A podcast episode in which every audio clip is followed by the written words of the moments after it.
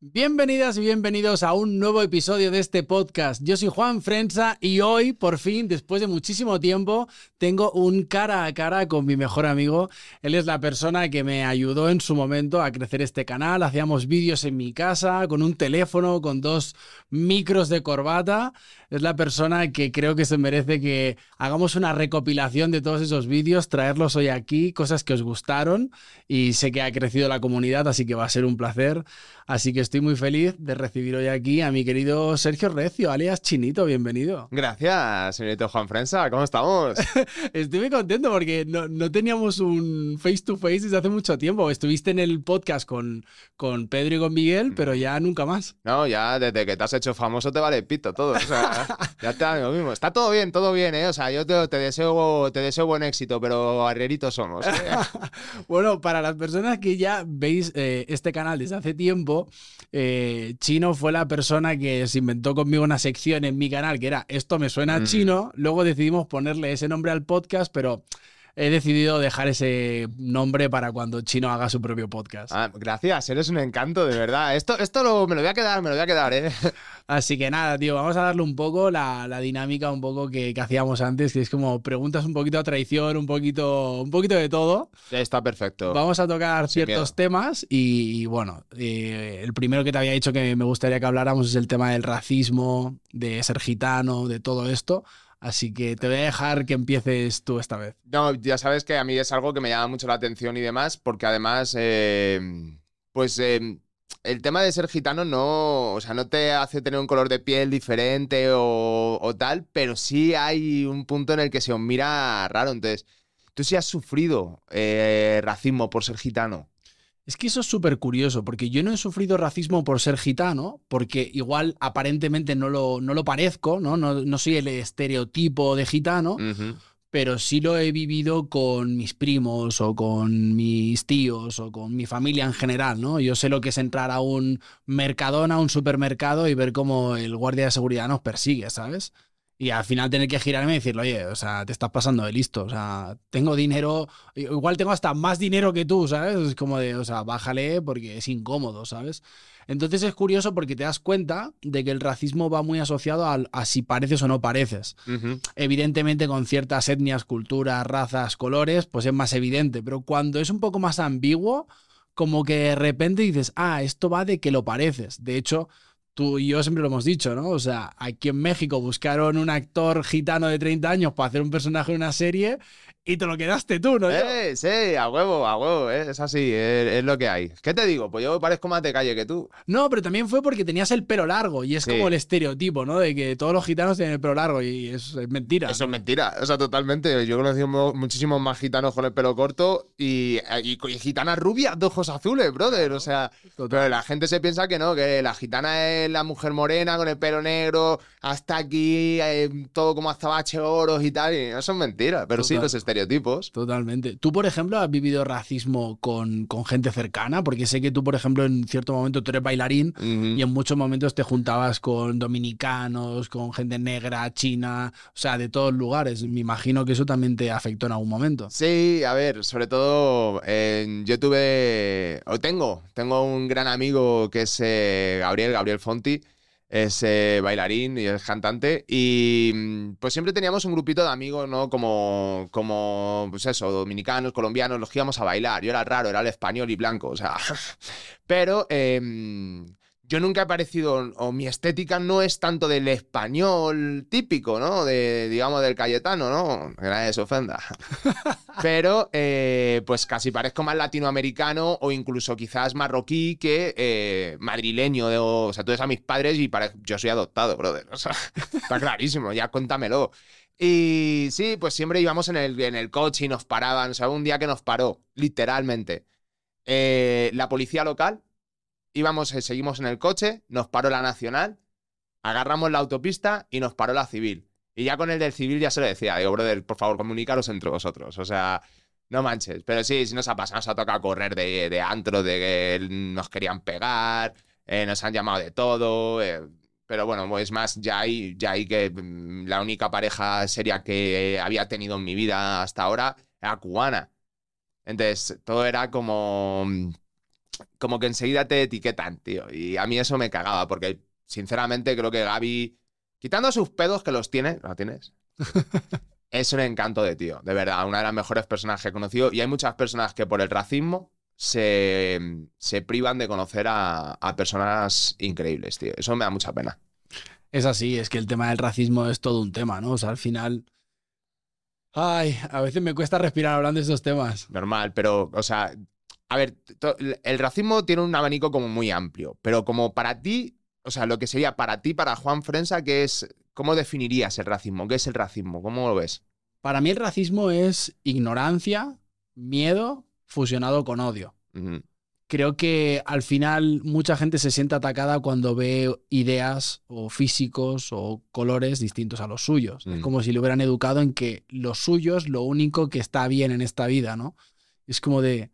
Eso es normalmente gente muy ignorante, ¿no? Gente que no ha viajado, que no se ha relacionado con otras culturas, pero las personas que hemos tenido el privilegio, la fortuna de poder viajar, pues te das cuenta de que pues todos somos iguales, en realidad todos padecemos las mismas cosas, ¿no? Sí, a ver, tú dices la fortuna y el privilegio. También te digo, fortuna y privilegio y las ganas. Porque hay mucha gente que prefiere gastarse 300 euros en una botella en una discoteca para que le vean eh, mamoneando en Instagram. Y tú prefieres gastarte tus 300 euros en agarrarte un tren y plantarte en, en Bruselas. Eso es cierto, tío. Lo que pasa es que el racismo, tío, eh, yo veo que cada vez hay más, tío, vete menos, ¿sabes? Veo mm. mucho odio y sobre todo en redes sociales, que siempre lo digo, de la gente se descarga ahí, ¿sabes? O sea, ¿qué dices tú? Pero ¿esto qué es, tío? Pues porque la gente es bien cobarde. O sea, es como el... Como con, perdón de lo que voy a decir, ¿no? Pero es como el mamón que agarra el carro y pasa por al lado tuyo y te grita con él, ¡ah, vete a la mierda, maricón o pendejo, no sé! Párate, güey. Párate y me lo dices en la cara. Claro. Párate, claro, desde, la comodidad y la seguridad de tu carro que va a 40 kilómetros por hora, gritarle a una mujer o a un tío o a un niño tal, es muy, muy sencillo. Párate, párate y me lo dices en la puta cara. Y a lo mejor, y hasta te llego y te digo, ole tus huevos. Igual y te llevas un aplauso en toda la cara. Pero igual, y te digo, ole tus huevos, por bajarte aquí y decirme, eres un come mierda porque no tenías que cruzar por ahí. Sí, pero no, no, es tan usual eso, por ejemplo. ¿Tú, por ejemplo, tienes amigos racistas? Vale, Amigos, como tal, no. Porque para mí amigo es una palabra muy potente. Conocidos, sí. Tengo conocidos que son racistas. No intento hacerles cambiar su visión, no soy profesor de nadie, ni vengo a educar a nadie. Yo el día que tenga mis hijos, ya educaré a mis hijos, como considero que tengo que hacerlo. Pero, pero sí, sí les conozco y son personas independientemente de, de, su clase social. O sea, conozco gente racista desde personas que no tienen dos pesos para comprar una caguama, ¿no? Una, una, cerveza, a personas que viven en, en, lomas, o sea, que tienen casoplones inmensos y tal. Y a la, a la chacha, la muchacha que tienen en la, en la casa, la, morena o la, la indio esta, o sea, ¿cómo, güey? O sea, a mí me entran todas las ganas, de verdad te lo digo a veces, de, agarrar una botella y meterle a botellazos en la cabeza. Con perdón, no soy violento, tú lo sabes.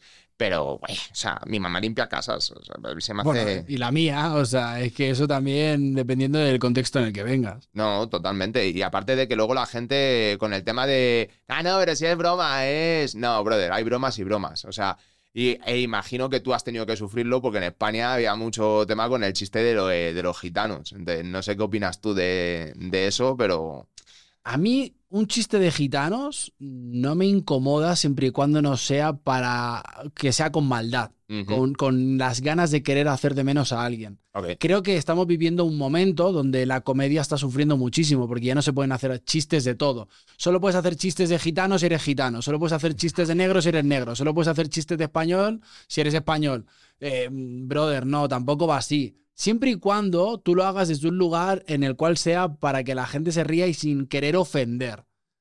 Ahí, tío, pues hay que, hay que saber reírse de todo. Creo que hay ciertos temas que es mejor no tocar. Eh, bromas con ciertas, eh, yo qué sé, pues personas que tienen ciertas enfermedades. O tema niños, ¿sabes? Tema niños no, tío. Con los niños no te metas, ¿sabes? Sí, estoy de acuerdo. O sea, a ver, el humor es humor. El humor es humor. Pero es verdad que a mí hay veces que veo mm, pequeños microracismos, ¿sabes? Con alguien que viene con, con fachas, como, ay, es que vengo hecho un gitano, y es como de, brother, te voy a recomendar que no lo sigas diciendo, porque un día igual te cruzas con alguien que eso le afecta de verdad y te vas a tener un problema.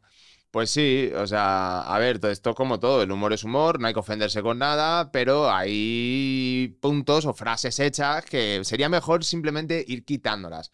Y aparte de que, también te digo, yo personalmente considero que em, hay veces que se fomentan estereotipos que no, no son buenos. Y en eso, por ejemplo, lo pienso en algunos programas de televisión que se han sacado sobre gitanos y tal, que los estereotipan mucho. No sé tú qué pienses sobre ello, pero a mí se me hace un poco como, tampoco hace falta que te vayas tan al estereotipo como para hacerlo burla, ¿no? Como para poder llegar a reírse. Entonces, ¿tú qué opinas de ese tema? Yo lo he dicho varias veces, lo habíamos hablado en un pasado, pero para mí los programas sobre gitanos de televisión me parecen una basura todos, porque mm. siempre es con intención de eh, dejar al gitano como mal. ¿sabes? Con, con, intención de son de barrio, no tienen educación, son ostentosos, sacan el dinero ahí, eh, son macarras y es como de, brother, ¿por qué no haces un programa de gitanos que sean personas bien, ¿sabes? Que tengan buenos trabajos, que igual sean abogados, que tengan empresas, que sean, yo qué sé, fiscales o que sean, yo qué sé, otra cosa, ¿sabes? Que no sea gente que trapiche ya en la calle. ¿Por qué no haces un programa de gitanos que hable de realmente cómo es el mundo gitano y cómo son. ¿Por qué no lo haces? Porque no interesa, no vende. Lo que te interesa es irte a las 3.000 o irte a un, sitio donde pues, la gente tiene escasos recursos para entonces dar esa imagen. Al final es politiqueo. Sí, totalmente. Estoy de acuerdo contigo. O sea, es así. Solamente a la gente le gusta el salseo. Que no digo, no digo que esté mal. Ojo, o sea, que aquí que, que tire la primera piedra el primero que no haya visto algo o se haya querido enterar de algo por salseo. Pero, mm, o sea, creo que habría que poner un poco los dos, ¿no? Los dos baremos. El, poder pues, mm, decirte, ok, este es el estereotipo, el salseo, tal, no sé qué, pero aquí tenemos eh, la otra referencia para que puedas verla para que veas que no todo es lo que parece, que no todo es lo que te enseñan. Entonces. Pero además, ¿qué, referencias tienes tú de gitanos cuando ves series o películas? Es incluso cuando Brad Pitt hizo Snatch, Snatch. que era eh, gente mal, ¿sabes? Oh, ¿Tú, ves Peaky, Blinders. Peaky Blinders es otra serie que sí, uy, qué cool y qué gran serie y tal, pero si lo miras desde el plano cultural, o sea, no te dejan un buen lugar, ¿sabes? No, para no es una serie que hable de gente empresaria de bien que hace el bien. Es todo lo contrario. Entonces, creo que la ficción es el reflejo a veces de la sociedad. Que sí hay muchos gitanos que son malos, que tal. Sí, como hay eh, alemanes, como hay estadounidenses, como, hay judíos, como, hay, negros. Como hay curas. Claro, como hay eh, curas. Eh, Entonces es como de. No generalices, porque en realidad te estás cargando a toda una cultura porque tú has tenido una visión. Entonces, como me parece feo, digo, la verdad. Pero bueno, saliéndonos de esto, que, si no me caliento, ven cabrón. Hablando del tema de la amistad, que es un tema que hablamos tú y yo muchas veces, ¿qué crees que, tiene que tener una relación de amistad? Para mí, eh, una relación de amistad, o sea, para mí, eh, ojo, una relación de amistad tiene que tener comunicación. O sea, me parece algo súper básico, tío. Porque si a mí me molesta algo de ti. Bueno, tú, y yo nos hemos emputado más de una vez, brother, tú lo sabes. Y han sido situaciones incómodas y tal, pero se abordan, güey. Te juntas con esa persona cara a cara y hablas. Tanto en lo bueno como en lo malo. Te comunicas con esa persona si algo te ha molestado o no. No es cuestión de ser un eh, chillón y todo me molesta y no me hagas esto. No, pero brother, si yo te llego y te digo, yo Juan, brother, que sepas que a mí esto me molesta. No te voy a decir que no lo hagas pero que sepas que me molesta. Si a partir de aquí tú decides seguir haciéndolo, atenta a las consecuencias. Yo me comunico contigo y te digo, por ahí no paso. Y todo bien, o sea, para mí es eso un poco lo más importante, ¿no? El, vamos a comunicarnos. O sea, si seamos amigos de verdad, yo quiero conocerte de verdad. A mí no me interesa, o sea, quiero decir, no, me, no es que no me interese, pero no, me vale pitos el tipo que seas de fiesta, o el tipo que seas en un evento, o el tipo que seas cuando todo va bien, o tal. No, eso me vale cuatro kilos de mierda. Yo lo que quiero es conocer a la persona con la que estoy. Y si conociéndote, viendo tus pedos, yo decido que tú estés ahí conmigo, ya es asunto mío. Y si no, pues te apartaré. Pero comunicación, tío. Para mí es importante. ¿qué, sería lo más importante para ti en una amistad? Lo más importante. Transparencia, tío. Lealtad, sinceridad. O sea, para mí eso es lo más importante. Para mí. No, me parece bien. Este. Es que hay cosas que no, no sé, como que no, no las trago. Pero, claro, son mis opiniones. Tú, por ejemplo, ¿qué no soportas en la amistad? Una traición. Ok. O que de repente tú, incluso esto nos ha pasado a ti hace unos meses, ¿no? Que de repente tu, tu integridad física o, que te pueda pasar algo malo y que tu amigo no, no te dé el lado, ¿sabes? Que sea como de, hostia, tío, esto, es, esto ya es delicado, ¿sabes? Esto ya no es, me han dicho, he opinado, tal. Es como, para mí hay ciertas cosas en una amistad que, que son innegociables, tío. Y es cuando ya porque al final parece que no, y quizás nos están escuchando desde España o desde otro país y se pueden reír, pero cuando vives en Latinoamérica sabes que pueden pasar cosas muy feas y puedes vivir situaciones muy extremas a nivel de seguridad y todo. Entonces, yo últimamente te lo he estado diciendo, le he dado la vuelta a mi discurso. Para mí, siempre he pensado que los amigos están para cuando estás mal, pero he cambiado el discurso. Los amigos están para cuando estás bien. ¿Por qué? Porque para cuando estás mal, para decir que somos una mierda y nos va mal, está todo el mundo. Todo el mundo. Pero cuando te va bien y tienes éxito y tienes que y quieres tener un amigo al lado que te diga, güey, para mí estos éxitos tuyos los vivo como míos y sé que te lo mereces y estoy aquí para celebrarlos, no está todo el mundo, tío. No, a mí me lo dijo un buen amigo, Juanma. Me llegó un día y me dijo, brother, tú, el día que te vas a quedar solo de verdad sería el día que triunfes. cuando estés en la mierda, todo el mundo. Así, revolcarnos en la mierda nos gusta a todos como puercos. Pero ver a una persona que está teniendo éxito, que le va bien en lo personal, en lo profesional y tal, y compararte con él, eso es súper incómodo, cabrón. claro, te van a perdonar todo menos el éxito. Ah, sí. Que te vaya bien, por mejor que a mí. Claro, no mejor que a mí jamás, tío. Es como eso de para que llore tu madre, para que llore mi madre, que llore la, tuya. Totalmente. ¿Qué estarías dispuesto tú a hacer por un amigo? Por un amigo de verdad, cualquier cosa que necesite. Cualquier cosa que necesite no cualquier cosa que quiera. Que son dos cosas diferentes. No es que quiero que hagas esto por mí, no, comete un mojón. Pero si lo necesitas, o sea, lo que sea, hasta te, hasta te baño, güey, me da igual. Yo te limpio los huevos, no tengo ningún tipo de problema. Pero si lo necesitas. Si es porque a ti se te han antojado los huevos, no. Pero por un amigo de verdad, cualquier cosa que necesite. Te doy una frase que dices mucho que me gusta, que es, yo no voy a ser el amigo que tú quieres, sino el amigo que tú necesitas. Eso es curioso. Pero es que para mí es una realidad. O sea, yo sé, yo sé qué clase de amigos quiero. ¿Sabes lo que te quiero decir? Pero qué clase de amigo necesito. Porque en, diferentes etapas de mi vida he necesitado diferentes tipos de amigo. Entonces, a mí me gustaría ser el amigo que tú necesitas que yo sea, el amigo que quieres que sea. Un amigo, a lo mejor que es el que necesitas, te va a incomodar. Te va a poner en situaciones que no te apetece, pero te hacen falta. O te va a decir cosas que no te gustan, pero te van a hacer falta. Ese tipo de amigos es el que a mí me gustaría ser. Qué bueno. ¿Tú, por ejemplo, podrías vivir el resto de tu vida sin tener un buen amigo? No, tío. Al menos uno. Al menos uno. O sea, está todo bien en el tema de puedes tener una pareja que te quiere, puedes tener un trabajo que te llena y tal, pero un amigo, uno, solo uno. Mi papá solo tiene un amigo uno. Y él siempre lo dice, yo conozco mucha gente, amigo tengo uno. Y en los peores momentos, en los momentos más culeros de verdad, ese amigo estuvo ahí.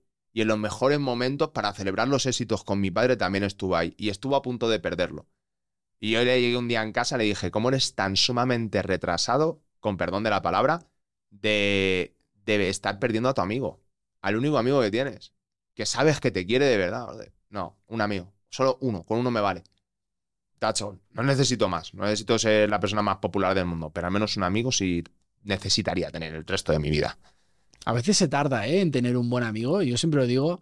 En mis sesiones el otro día un chico me decía, es que yo quiero tener un buen amigo. Y decía, escucha, yo vine a encontrar a, Chino a, mis 29 años. O sea, que también es... Y ya, a ver, a ver, y luego aparte de que tú le echas la vista para atrás y dices, Ah, yo pensaba, o sea, dime, dime que no, ¿cuánta gente has pensado que eran amigos tuyos eh, de verdad y luego se te quedan ahí en el camino? Totalmente. O sea, de hecho, si yo tiro la vista para atrás, personas que yo pensaba que iban a ser irreemplazables, no sé ni dónde están. O sea, no sé qué son de ellos. O sea, no tengo absolutamente idea de en qué lugar del mundo están, qué están haciendo, si están vivos, si están muertos. Y siendo totalmente honestos, te vale pito.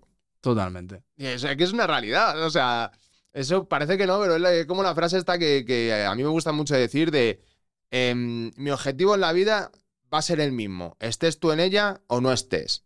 ¿Que te prefiero en ella? Sí. Pero que si no estás te dan por culo y yo sigo mi camino. también. Yo siento que hemos prostituido mucho la palabra amistad. ¿Tú qué piensas? Totalmente. Yo, amigo, amigo lo que es amigo de verdad. Tengo cinco o seis amigos y estamos hablando de que es una persona que gracias al cielo o a mí o a mi suerte en la vida he conseguido conocer muchísima gente y vivir en diferentes países y tal. Y amigos de verdad, amigos de verdad. Que yo sepa que mañana grabo una película y me pagan un millón de dólares por hacer la película y van a llegar y me van a decir, güey, qué bien, cómo me... Cinco. Y, también ahí te voy a hacer un paréntesis, porque creo que a ti te pasa, porque mucha gente dirá, pero son muchos. También es cierto que tú vives en México, eres de España, has vivido en China, entonces como que a veces también tienes como tu persona favorita de cada una de las etapas de tu vida. Sí. Y entonces eso hace que a veces puedas tener como cuatro o cinco personas. Sí, o sea, también es verdad que he tenido la suerte de encontrar con, o dar con gente que sí me han demostrado de verdad que sí están ahí. Entonces yo tengo mis, mis cinco o seis personas que saben perfectamente quiénes son, porque yo he llegado y me he puesto delante de la cara de esas personas y les he dicho, oye, que sepas que te quiero como amigo. Te amo y para mí eres importante. Porque aparte es importante decirlo. O sea, güey, por favor, neta, si tenéis a alguien especial, ir y decírselo. No esperéis al día de mañana, ah, ah, nunca le dije, no, pero él sabía. No, no lo saben. Y aunque lo sepan, decirle a una persona que la quieres y que es importante para ti de verdad y que le consideras tu amigo de verdad, es muy bonito. Así que, Totalmente. Para todas las personas que sabéis que sois las personas favoritas de Chino en este momento, en este momento está siendo mi mejor amigo, no el vuestro, porque estamos en México. Así que Pablo, si estás viendo esto, jódete. un saludo. Hay una cosa que, que, me llama mucho la atención. Antes cuando me has dicho lo de te pondrías tener un amigo y tal. Eh, que te he dicho, bueno, tendría, o sea, teniendo mi pareja inclusive, me gustaría tener un amigo, pero si tuvieras que elegir entre una y la otra, ¿preferirías tener una buena esposa o un buen amigo? Si tengo una esposa y es mi compañera de vida, será mi amiga. O sea, al final, quien tiene una pareja tiene un amigo. O sea, eso es una gran verdad. Yo puedo presumir que a día de hoy mi pareja Yani, que es conocidísima en este podcast ya por todas sus reflexiones, es más conocida ella que yo en mi propio podcast, eh, es, mi amiga, es mi, es mi novia, es mi amiga, es mi amante, es mi confidente, es mi psicóloga, es todo en una. Y yo creo que cuando tú logras tener eso, pues lo tienes todo. Evidentemente es bonito siempre tener, pues yo qué sé, si eres un hombre heterosexual, pues tener un amigo heterosexual, pues está increíble, ¿no? Porque puedes tener unas conversaciones o un nivel de conocimiento. Si eres una mujer, pues no, siempre tener a alguien que te que sea lo más parecido a ti para poder rebotar información y ideas. Sí, aunque sea para ir a ver en Madrid a echar unos tragos a un bar, sí, entiendo, entiendo. Hablemos de una cosa que creo que viene muy, muy acorde porque hace poco ha sido tu cumpleaños. sí, ¿eh? que es el tema de hacerse mayor. ¿Tú cómo llevas el hecho de hacerte mayor? Este, a ver, ahora mismo, por ejemplo, tú lo sabes, tengo el tobillo, tengo el tobillo jodido, me hizo unas 15 haciendo calistenia y una de las cosas que más notas con la edad es que ya no te recuperas como te recuperabas con 20 años. Entonces, yo llevo bien el tema de cumplir años, no tengo pedo. O sea, sí es verdad que a veces me asusta porque digo, estoy consumiendo el tiempo que me queda, brother. O sea, pero no lo llevo del todo mal. También es cierto que como con 20, 25 años, bueno, 20 más que con 25, pues me veía bien culero, pues ahora con 36 años, gente con 36 años. Em, me gusta cómo me veo, me siento bien, me siento cómodo, estoy en un buen momento, económicamente estoy más o menos estable, emocionalmente estoy más o menos estable con mis taras pero bien. Entonces, no lo veo mal, pero sí es verdad que a veces eh, da vértigo. Da vértigo, bro, de 36 años. Y ya yo con 36, cuando tenía 20 años, yo miraba a la gente de 36 y yo les, veía, les veía unos rucos. Yo decía, ah, esta gente ya está al borde de la muerte, cabrones. O sea, habéis consumido la mitad de vuestra vida. Ya. Y yo estoy ahí, güey. Entonces, sí, sí es a veces ah, medio complicadete. Pero lo llevo bien, lo llevo bien. Yo creo que lo llevas con mucha actitud, así que puedes presumir de ello. Yo te veo muy bien para 36 años, tan mejor que muchos de 20. Sí, estoy yo mejor que cuando tenía 26. O sea, hay una gran diferencia. Y ahora, o sea, tú ponte, ponte así, o sea, de planteártelo tú. ¿Cuál es, ¿Cuál es, la mayor diferencia que tú te encuentras entre el, el tú de ahora y el tú de hace 10 años? Uf. Creo, aunque se vaya a reír mucha gente, que tengo más paciencia eh, sé relativizar más rápido las cosas, em, me veo más resolutivo en muchos temas, no en todos, evidentemente. Bueno, con la calma eres joven todavía. En realidad, creo que lo que cambia es que he tenido un despertar de conciencia. Y en ese despertar, en ese atravesar el desierto, me he hecho más fuerte. El vivir cinco años en México, el pasarme un año, año y medio cada dos por tres sin ver a mi familia. O sea, eh, lo que me diferencia no es tanto, es simplemente el trabajo que le pongo a las cosas, ¿no? Durante mucho tiempo, cuando eres adolescente o yo, voy a ponerme en el caso, quieres resultados sin poner 100% el trabajo y creo que estamos equivocados. Primero viene el trabajo y luego exigen los resultados pero a veces la ley del mínimo esfuerzo, ¿sabes? Como de, bueno, yo ya me he ido a México a vivir, pues ya que me sonría la vida. Y es como de, no, le tienes que meter cinco veces más trabajo que lo que le metías en tu país, ¿sabes? Sí, no, yo ya, hice mi apuesta, ¿no? Yo ya, yo, ya lo he echado, ya agarré el vuelo y ahora que la vida me, me traiga lo bueno, ¿no? O Totalmente. no manches. Te quería preguntar. Venga. Imaginando que te murieras con 70 años, ¿cómo se ve la vida sabiendo que estás en el ecuador de tu vida? Mm, no lo sé. O sea, no te, no te sabría decir qué tipo de visión tengo. O sea, a ver, para mí los años han pasado rápido, pero yo he hecho la vista atrás y digo, güey, yo con 36 años he vivido cosas que mi abuela con 90 no. Entonces, todo bien. Pero me haría mucho vértigo pensar que he consumido la mitad de mi tiempo. Me haría mucho vértigo. Está, bien consumido, está bien aprovechado. Me he enamorado, me han roto el corazón, em, he viajado, he aprendido idiomas, me he dedicado a lo que me gusta, me he peleado, me han pegado, o sea, todo, es, todo lo que me he emborrachado, de hecho todo, güey. O sea, en ese sentido, me quedan un montón de cosas por hacer, pero es un tiempo muy bien aprovechado. Pero no puedo, no puedo pensar, aunque es una realidad que a lo mejor no he consumido el 50%, a lo mejor he consumido el, el 85%, nunca, nunca lo sabe. Pero me da vertigo pensarlo. Es una de las pocas cosas que yo, que yo sí tengo que admitir que me da un pelín de miedo, que es el que se me cae el tiempo. tengo que admitirlo. Sí, hay, hay un. A mí esta gente, que puede ser, tú de repente me dices, no, tal. A mí esta gente, no, a mí no me da miedo la muerte porque me elevaré a un siguiente plano. No, me apoya alguna olla. O sea, a mí sí me da miedo, brother. No, no, ni de. No, no. No, me queda mucho por vivir. Sí, da, da, da, cosilla. Yo también a veces lo pienso y digo, uff, ya, ya estoy, pues, no sé, a la mitad, ¿no? Poniéndole que no vayamos con 80, no todavía a la mitad, pero nos estamos acercando al Ecuador y como vivimos en una sociedad donde puedes irte mañana o hoy, pues... Es que ese es el chiste, o sea, brother, no. No, todavía no están consumidos mis 50%, quédate los cinco. está bien, está bien, está bien. Y luego, además, con los años sí, sí como que vas eh, priorizando cositas también, además. Es, yo sé, güey. A mí, por ejemplo, una cosa que, que con 20 años sí me, me, llamaba mucho la atención y ahora ya no tanto, era el tema de, me quería... A todo el mundo. A todo el mundo. Entonces, no sé si a ti te ha pasado también como que con los años a lo mejor el, el tema sexual pasa a un segundo plano pasa a un segundo plano el sexo. Eh, bueno, o sea, ya no es una gran prioridad, ¿no? Yo siempre he dicho, yo ya calmé hace unos años a mi ego con el tema de tengo que estar con mil personas, tengo que estar con mil chicas, eh, como que en ese sentido ya creo que hace rato que, aunque suene feo, pero lo digo desde un lugar no de ego, sino de yo ya perdí la cuenta, mm. ¿sabes? Ya no sé con cuántas personas he podido tener relaciones de cualquier tipo, ¿no? Entonces es como de ya no necesito eso. Es verdad que las relaciones de pareja con el tiempo pues te tienes que poner creativo, tienes que revivir las llamas, tienes que echarle ganas, mm. porque a veces en, el, en, el, rush del día a día pues se te va y dices, wow, estoy súper cansado, mañana será otro día, yo ahora mismo no tengo fuerzas, ¿no? Sí, pero a ver, creo que también es sano, o sea, todo bien. Digo, a mí, a mí personalmente también a veces me apetece simplemente acurrucarme con mi chica en la cama, tumbados, sentados, tío, ahí a, no hacer nada.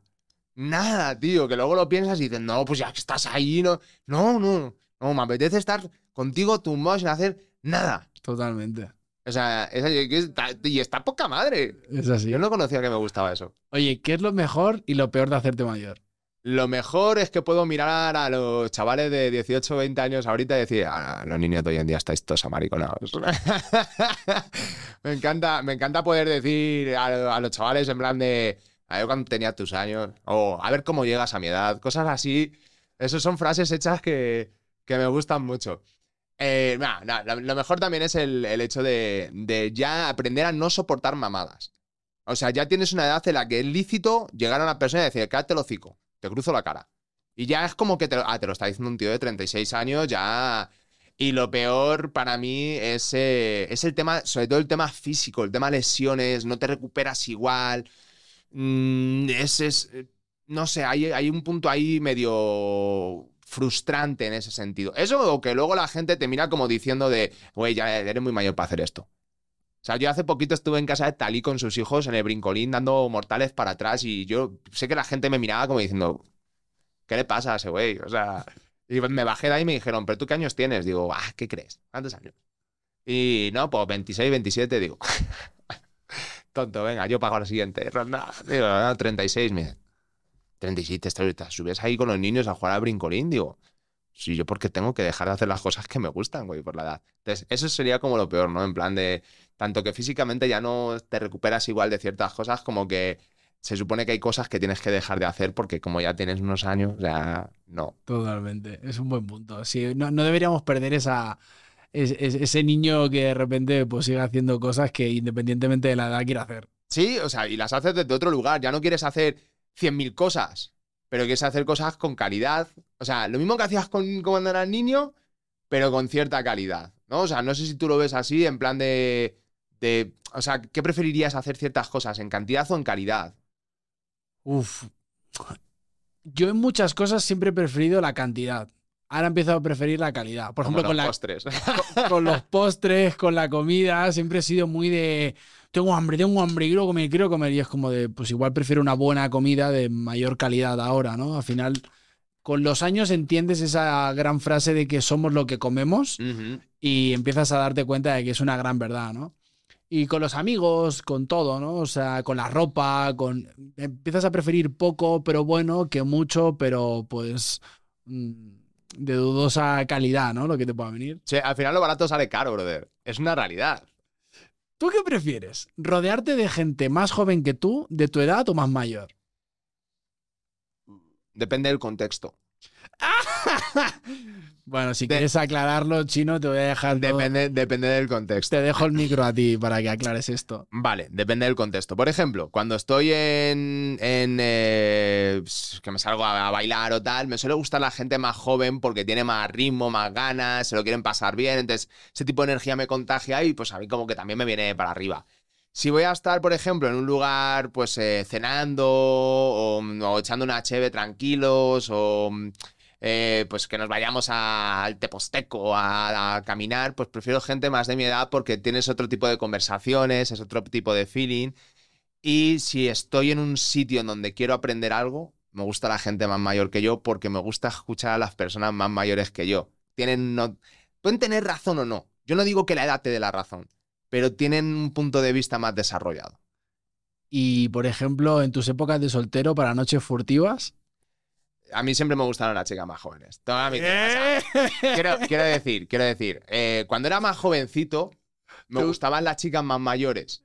Cuando llegué a cierta edad, tipo 25, 26, me gustaban las chicas de mi edad, porque era como, ah, ya no son tan niñas, ya tal, que en realidad son, unas mocosas, con perdón, no se ofenda a nadie. Pero eh, cuando ya cumples como ahora hay 36, pues no te voy a decir que busque o, o buscar a una niña de 25, pero una chica de 30 se me llamaría mucho más la atención que una chica de 40. No por nada, porque yo he conocido mujeres de 40 años que son un espectáculo y son increíbles. Bueno, eh, es más, una chica que tú trajiste aquí, Elena, Elena Aro, tiene ahora creo que son 37 años o 38. Güey, qué espectáculo de mujer, guapísima, mi ex roomie. O sea, guapísima esa mujer. No tiene nada que envidiarla a una niña de, de 30 o de 25. Entonces, es quizás como yo nunca he tenido prisa por ser papá ni cosas así, eh, achaco quizás la juventud al... No me aprende, todavía no. Ok. Entonces, por eso, por eso quería aclarar. Digo, Está claro, bien, está bien que te gusta No. consumir el colágeno de la Ah, gente. Vete, vete un rato. ¿eh? Eh, una, una cosita que a mí me, me llamaría la atención, porque claro, yo te he ido contando de etapas según en la etapa el tipo de mujer que me ha gustado por edad. Pero si tú te pudieras quedar en una edad eterna, o sea, en tipo in time, ¿no? De esto de que te quedaras parado, ¿en qué edad te quedarías? En In Time se quedan en los 25. ¿20, ¿25? ¿No era 20...? 25. ¿Sí? Sí.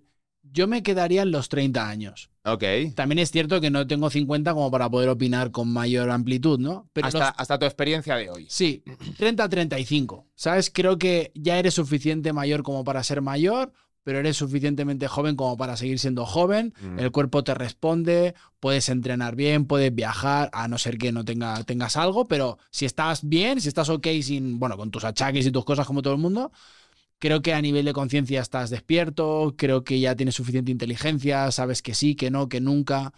A mí los 30 me parece una super edad.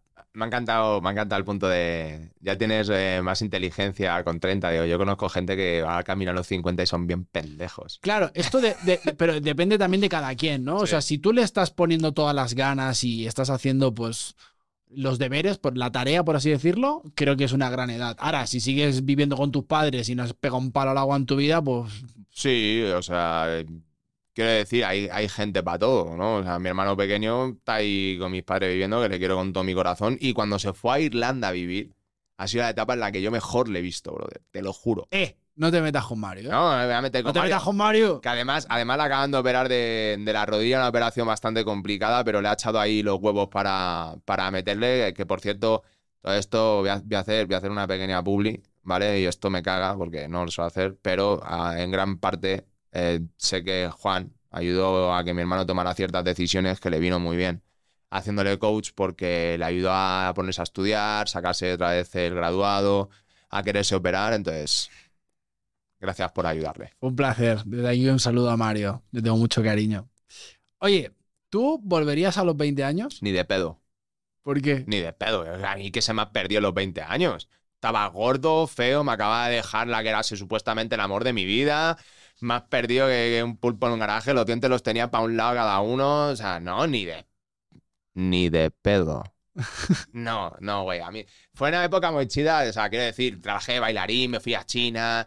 Pero, yo, o sea, yo no volvería a los 20 de 25 para abajo. Ni loco.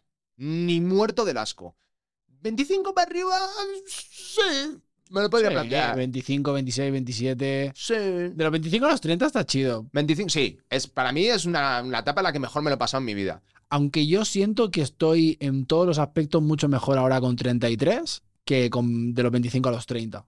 Sí, o sea, quiero decir, yo me veo ahora con 25, 26, 27 años, que era la época en la que salía con Pablo, y yo me metía un guantazo, pero con toda la mano abierta, de, chaval, ¿qué a ti por saber de, de la vida y de, de las cosas? Yo pensaba que lo sabía todo. O sea, yo pensaba que era el, el rey del mambo, ¿sabes? O sea, y lo pienso ahora, digo, "Ay, menudo, menudo, menudo idiota, tío, o sea. Pero no, no, yo no volvería a los 20 nunca, jamás, en la vida, no. Oye, antes de brincarme al siguiente tema, ¿tienes algo más que decirme o si no me brinco? Este. A ver.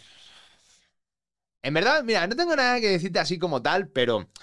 eh, como estábamos hablando de lo de la edad y tal, y no, porque te notas con la energía y esto. Yo sé que tú. Tú quieres tener energía el día que seas papi chulo. ¿Eh? Maluma, babe. papi Juancho. Eh, ¿Crees que estás ahora en una buena edad, así como para poder plantearte, o te quieres esperar un poco más? Porque ya sabes que con los años vas haciendo achaques, y sé que tú eres muy de niños y te gusta jugar y tal. ¿No tendrías que tener un hijo así como temprano ya? ¡Qué cabrón! Mira, fíjate que últimamente no me lo estaba planteando, aunque ese es un tema que ha salido a la conversación últimamente eh, en mi relación. Creo que si viniera el, el año que viene o el otro, ya me siento. Digo, sí da miedo, ¿no? Sí te da respeto, sí impone y dices, wow, o sea, en realidad sí tengo toda la edad para ser papá. Ya si viene, lo afronto, ¿sabes? O sea, ya, ya llega un punto en el que digo, bueno, ya a partir de aquí creo que si viene, llegó, ¿sabes? Eso. Pero creo que más esta pregunta para mí, porque yo siempre quiero ser papá. Yo sé que tú últimamente también es un tema que te has llegado a cuestionar. ¿Cómo se lleva el hecho de no haber querido ser papá nunca o no habértelo planteado y de repente decir, oye, pues igual y sí? Ok, a ver. Que conste que me pareces eh, una persona que podría ser un gran padre. Gracias, de, verdad gracias. O sea, sí te lo agradezco mucho. A ver, no, yo no es que nunca hubiese querido ser papá, es que no entra dentro de mis planes. Simplemente, o sea, pero también entendamos, yo con 24 años estaba en un punto en el que para casarme y con 25 años me quedé solo y me fui a vivir a China. Entonces, toda mi vida ya allí se desmoronó. Entonces, claro, yo siempre he dicho como con el tema de lo de la boda, ¿no? De, ah, yo no me casaría, pero si a la persona a la que yo amo le hace ilusión, todo bien. O sea, mi pareja actual, la Dianita, hola Dianita, cariño, ¿qué tal? Eh, yo se lo dije, digo, si tú quieres que nos casemos, todo chido, pero me lo tienes que pedir tú. Bueno, de Diana no me extrañaría nada. No, no, pero yo no, se lo, yo no voy a pedir porque a mí me vale pito casarme o no casarme. Y hace poco tuvimos esa conversación de, eh, ok, em, ¿por qué podría que terminase esta relación? Y uno de los temas era que ella sí quiere ser mamá, ella sí le hace ilusión. Entonces yo llegué y le dije, ok, digo, no va, no va a existir el momento idóneo, perfecto, económicamente, sentimentalmente, todo, no va a existir. Pero si es una demostración del amor que nos tenemos y podemos abordarlo. No digo que sea la situación perfecta, pero podemos abordarlo. Me podría llegar a plantear la posibilidad de tener uno o dos hijos. ¡Híjole! Me podría llegar a plantear la idea. ¡Wow, wow, wow! Ha quedado grabado esto, ¿eh? Sí, Chino. Sí. Oye, em, haciéndole justicia al tiempo de este podcast, eh, quiero hablar de viajes, historias de viaje. Venga. ¿Qué es lo más loco que te ha pasado viajando? conocerte. este, pues me han pasado cosas, cosas bastante, bastante locas. Me pasó en, en China, en Guangzhou, en una ciudad eh, que yo, como soy así de idiota, eh, vi a un chino llorando, eh, un chino en China, vi a un chino llorando. Y estábamos en una especie como de fiesta privada y tal. No voy a decir nombres porque no quiero que me maten. pero yo me acerqué y le dije, oye, bro, ¿Por qué lloras? Te ves bien, tío guapo. Un chino bastante guapo, o sea, la neta, yo fue como de, ah, ¿sí será? Sí, sí, es chino. Y me acerqué, oye, ¿por qué lloras? Tal, todo, estás todo bien, necesitas algo. Ah, no llores, si la vida, la vida es alegría y danza y carnaval. Y el tío levantó así la vista, se puso de pie, sacó una pistola, me la puso en el pecho y me dijo, ¿cómo que por qué lloro? Y si te pego un tiro a ti, ¿quién te llora? Y yo así. ¿Cómo? Sí, sí, que si te pego un tiro, ¿quién te llora? Y yo, no, pero a ver, que te lo digo, güey, porque, no sé, eres un tío joven, guapo, hay un montón de chicas aquí que te están mirando, tal, no sé qué, y, no sé, te invito a un shot, no me mates. Ah, digo, no te equivoques con lo de shot, que es lo mismo. Y, y al final el güey, pues, se sentó en la mesa, sacó una botella de whisky y me dijo, siéntate. Y digo, no, pero está, no, no es una pregunta. Siéntate. Y me senté con él y empezó a servir whiskies y, a chingárselos conmigo y me... O sea, me hablaba tres palabras de repente, otro. Sí, sí. Y seguía chupando y yo decía, madre mía, ¿en qué momento? Digo, no sé cuándo me puedo levantar de aquí, brother. Y al final cuando me levanté ya y me fui, bueno, la historia es más larga, luego me ofreció ir a su casa y todo, todo un pedo. O sea, obviamente no fui. Pero eh, cuando llegué al hotel de mi casa, o sea, bueno, al hotel de mi casa, cuando llegué al hotel de, de Guangzhou, yo me metí en la habitación y me eché a llorar. A llorar. O sea, a mí esto de la gente que te llega y te dice, no, a mí si me apuntan con un arma, yo, y se la quito. Tan loco, tan loco. A mí sacas un arma y te regalo hasta los calzoncillos, te los firmo. O sea, ¿qué te digo? O sea, puedes hacer conmigo lo que quieras. Estás zumba de la cabeza. Ni de pedo, vamos. Em, pero claro, esto es mi historia. Pero aquí el viajero eres tú. Entonces, ¿qué? ¿Cuál es tu historia de viaje? Tu historia favorita, la que más te marcó a ti. Es que tengo muchas historias de viaje muy random, pero la historia más bonita que me ha sucedido viajando fue en India. Eh, llegué a un pueblo, a una ciudad que se llama eh, Udaipur, que está en Rajasthan. Y entonces acercó una chica con unas pulseras y yo iba en ese momento con la que era mi chica y dijo, como en plan, como nos, ofreció las pulseras y fue como, no, no, no, no, no, no queremos comprar nada. Dice, no, o sea, como te la quiero regalar. Dice, ¿a dónde vais? Dice, y le digo, vamos a Jaisalmer, que es una ciudad a 600 kilómetros. Me dice, escúchame, cuando veas a mi madre, le dices que yo estoy bien y que el bebé que viene en camino también está bien. Y yo me eché a reír y digo, ¿qué te hace creer que voy a encontrar a tu madre en Jaisalmer? Así, por, por, por hacer del destino. Mm. Me dijo, tú cuando la veas, dile que estoy bien. Dije, vale, ok. Digo, perfecto. Pasan tres días, llego a Jaisalmer y cuando voy a entrar al fuerte, veo unas chicas que iban vestidas igual que ella, vendiendo unas pulseras muy parecidas, con un piercing que iba de aquí a aquí. Y, le, y las miro así y me- mira en ese momento la chica con la que estaba y me hace, le dan hambre, ¿no? Ah, no sé, pregunta, ¿sabes? Nos habíamos hecho una foto con ella. Y se acerca y dice, como en plan, ¿la conocéis? Y empezaron, ¡Oh! ¡Puya! ¡Puya! Se llamaba Puya la chica.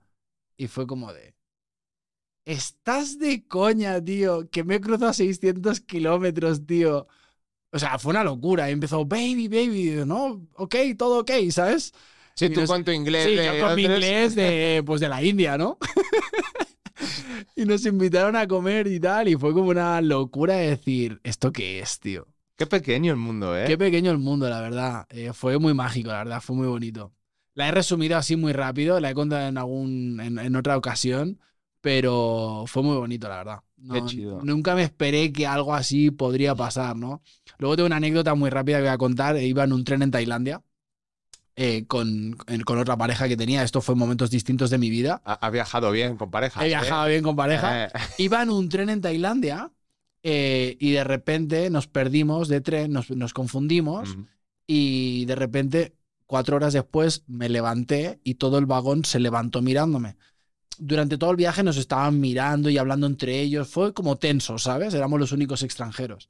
Y cuando mm, me voy a levantar para salir de, a la siguiente estación, todo el mundo se levantó.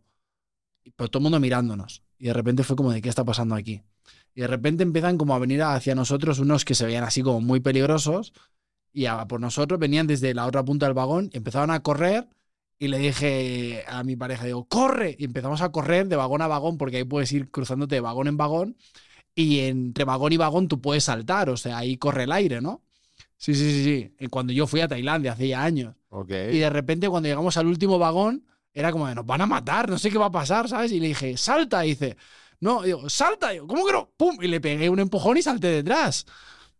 Ya no estaba tan en marcha, estaba llegando a la estación, nos hicimos daño, corrimos, nos metimos en un 7-Eleven y ahí estuvimos como ocho horas que nos estaban esperando a la puerta un montón de gente, hasta que conocí unos italianos que nos acompañaron al hotel en la esquina, nos metimos, pasamos la noche sin dormir y ya por la mañana no nos esperó nadie y nos fuimos. Pero fue bastante... Nunca supe qué pasó.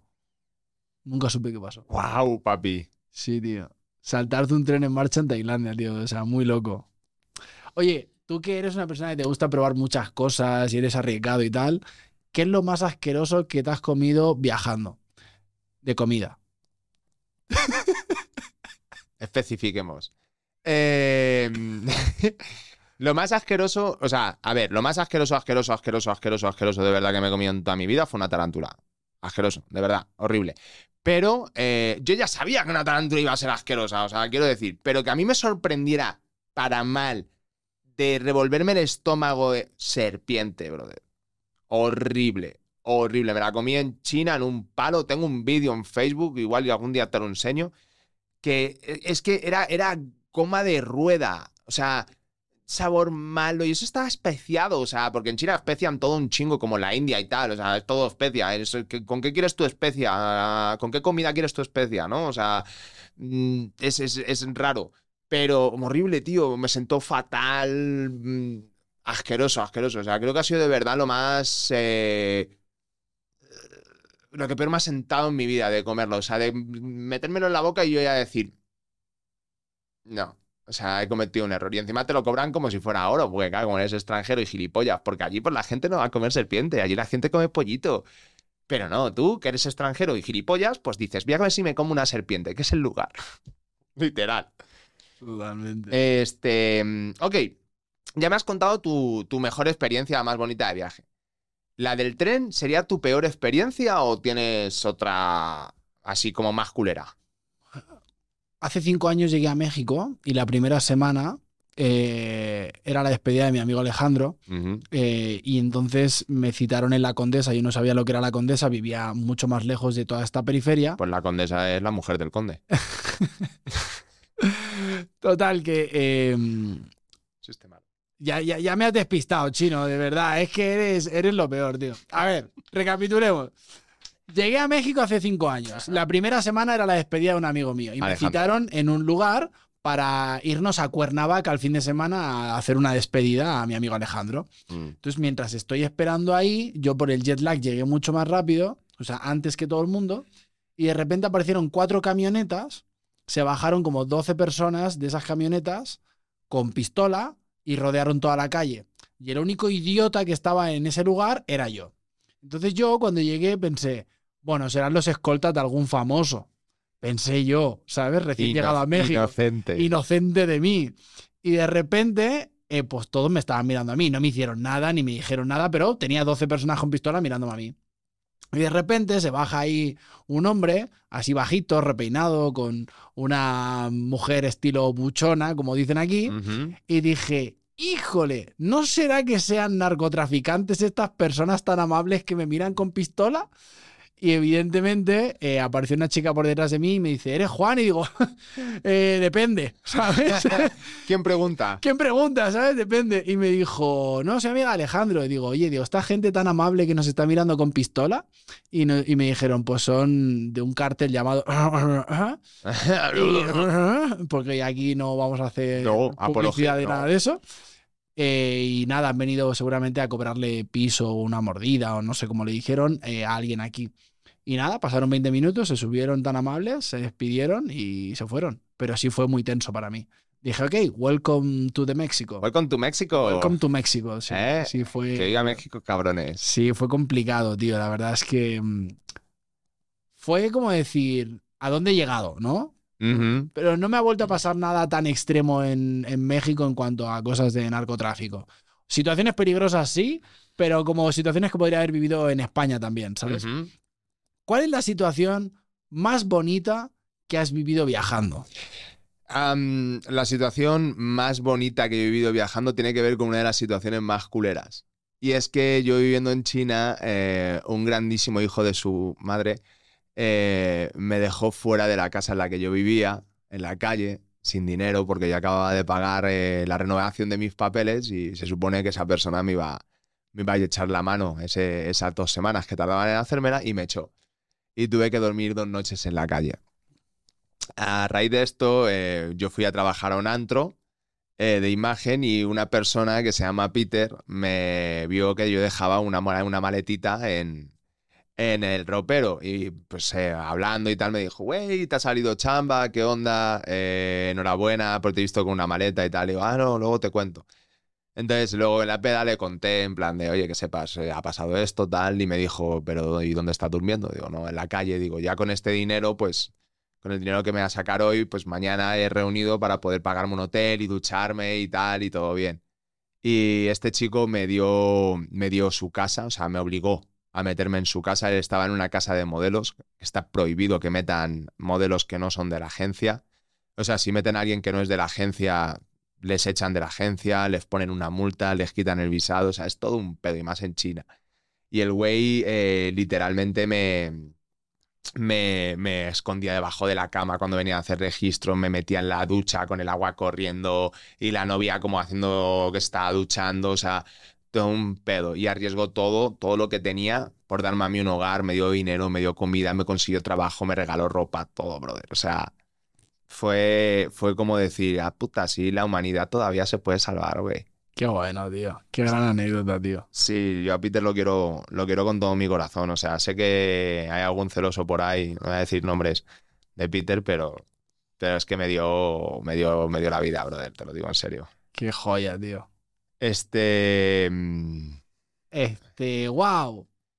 No, es que pues a veces me pierdo un poco. O sea, ¿qué te digo? Eh, Tienes apuntado en tu, en tu libreta mágica la pregunta que va a cerrar esta sección, seguramente. Esta ya es la de, la de esta sección. Esta pregunta creo que es em, bastante obvia, pero em, sí me interesa saberlo porque, claro, puedes decir México porque llevas cinco años aquí viviendo o puedes decir Colombia porque te está cambiando la vida. O incluso Canadá, que te está cambiando más la vida todavía.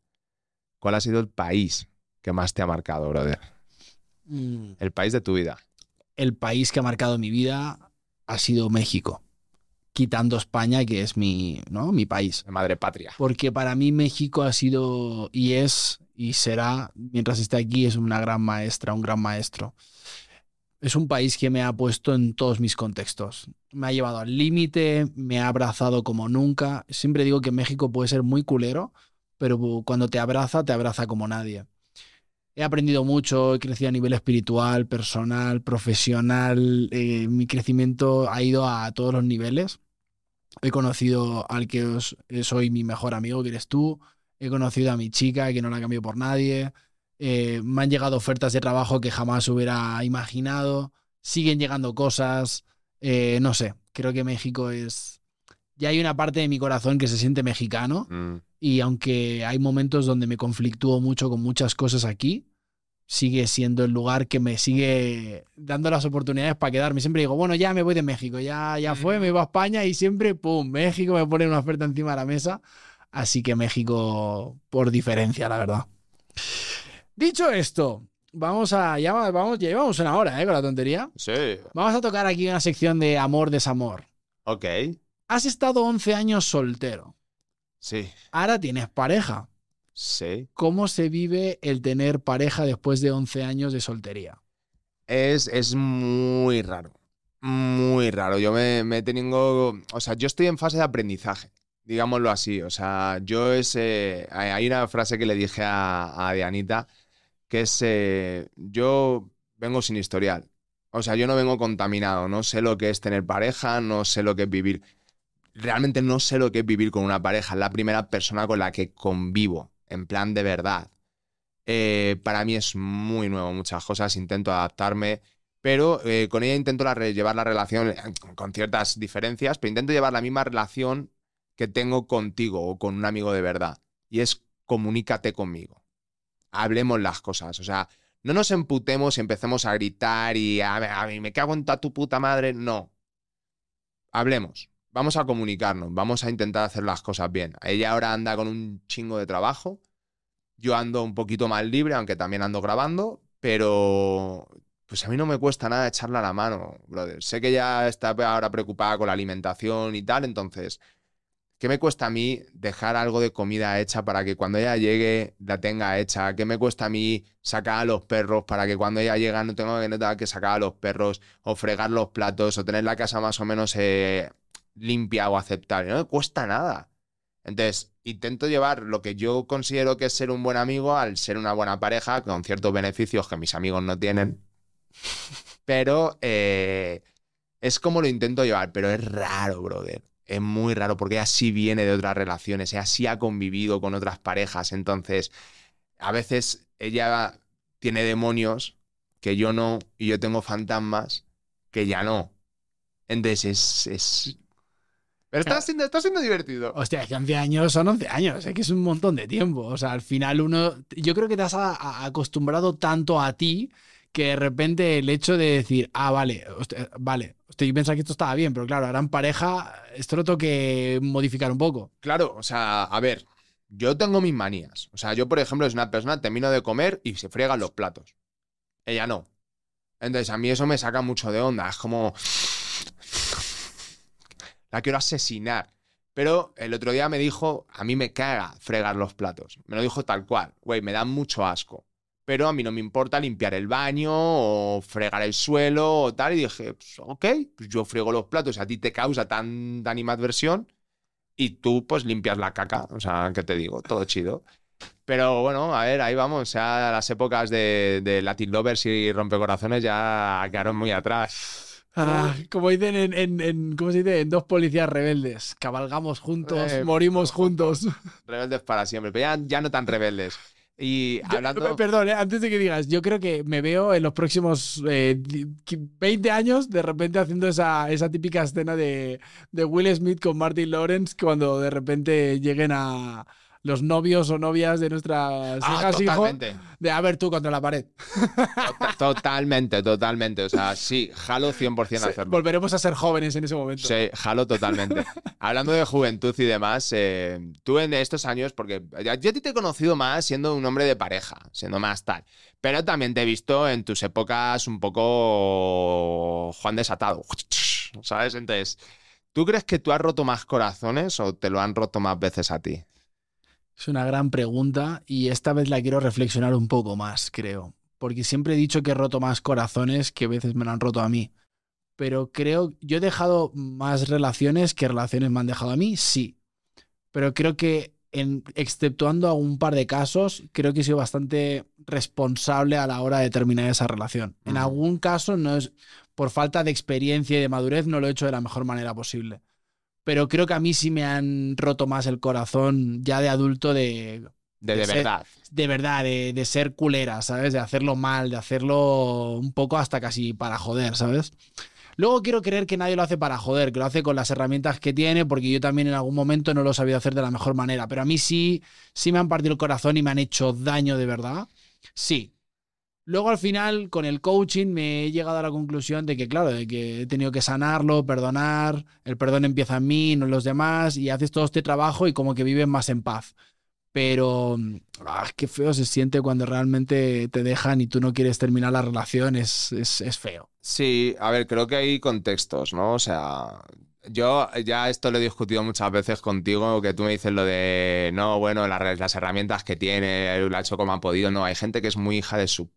Sí, Y es una realidad, y hay gente que sí quiere hacer daño, güey, sí va a hacer daño, y eso lo, yo lo he vivido y lo he visto, y, y te lo he visto a ti, y te he visto llorar, y he visto llorar a Dianita, y he visto llorar a Carmen, hay gente que es mala de verdad, güey, mala, porque digo, por ejemplo, con el tema de lo de las infidelidades. Brother, ¿qué te cuesta dejar a tu pareja? O sea, ten los santos huevos y déjala. No la engañes, tío. Eso es de ser hijo de. sí, sí.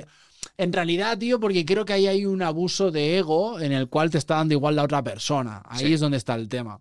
Pero para no meternos en un podcast super deep, que ya lo haremos en otro momento, porque tú y yo tenemos esa tendencia de Sí. irnos a ese lugar de barro y de mierda. Me gusta. Venga. ¿Cómo es tener una novia mexicana norteña? Buah. ¡Arre! Es, es- es fantástico, cariño. Estoy completamente feliz. Este está divertido, está divertido. O sea, porque eh, algo que yo pensaba que era como muy ideal y tal. La gente norteña tiene muchos huevos. Diana tiene muchos huevos. O sea, tiene un carácter duro. A mí me gusta porque yo tengo un carácter duro. Entonces, a mucha mira, gente me conoce siempre como de súper buen pedo. Ah, el chino, chinito. Ah, que todo bien, todo. Yo tengo mucho carácter y necesito una persona a mi lado que también lo tenga.